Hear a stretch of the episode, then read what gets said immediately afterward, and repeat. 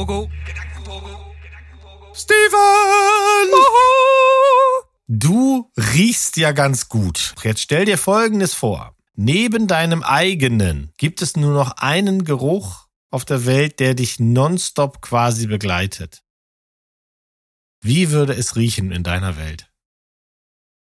Man soll ja oft mit seinem Bauchgefühl gehen und das erste, was mir, was mir in den Kopf kam, war äh, so Sahne-Karamell. So, so, so richtig karamelliges Karamell. Okay, ja, wäre nicht meine erste Wahl, aber Was hättest du denn genommen? Was hättest du? Komm, hau mal raus. ich, äh, ich habe ein großes Fable für frische, zitronige Dufte. Also ich liebe das, wenn es in einem Ja. Raum so ein bisschen Zitrone, Limette, sowas ist. Lieber frisch, leicht statt süß, fett. Aber bitte, das bist du.